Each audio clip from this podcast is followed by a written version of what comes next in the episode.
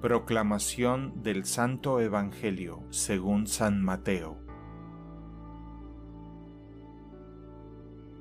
En aquel tiempo llevaron ante Jesús a un hombre mudo que estaba poseído por el demonio.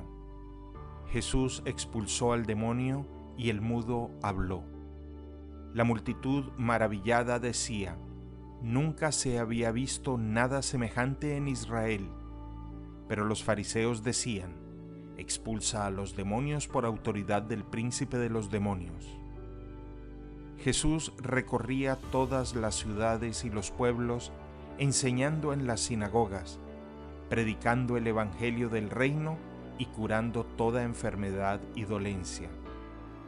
Al ver a las multitudes se compadecía de ellas, porque estaban extenuadas y desamparadas, como ovejas sin pastor.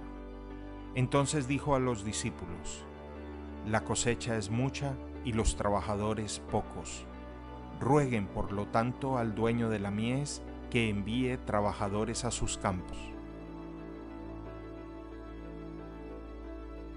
Palabra del Señor. El Evangelio del Día es producido por Tabela, la app católica número uno para parroquias y grupos. Para escuchar este episodio y mucho más contenido devocional católico, descarga la aplicación Tabela, disponible gratis en el Google Play Store o la Apple App Store.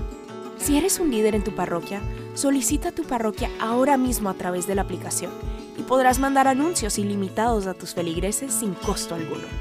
Que Dios te bendiga.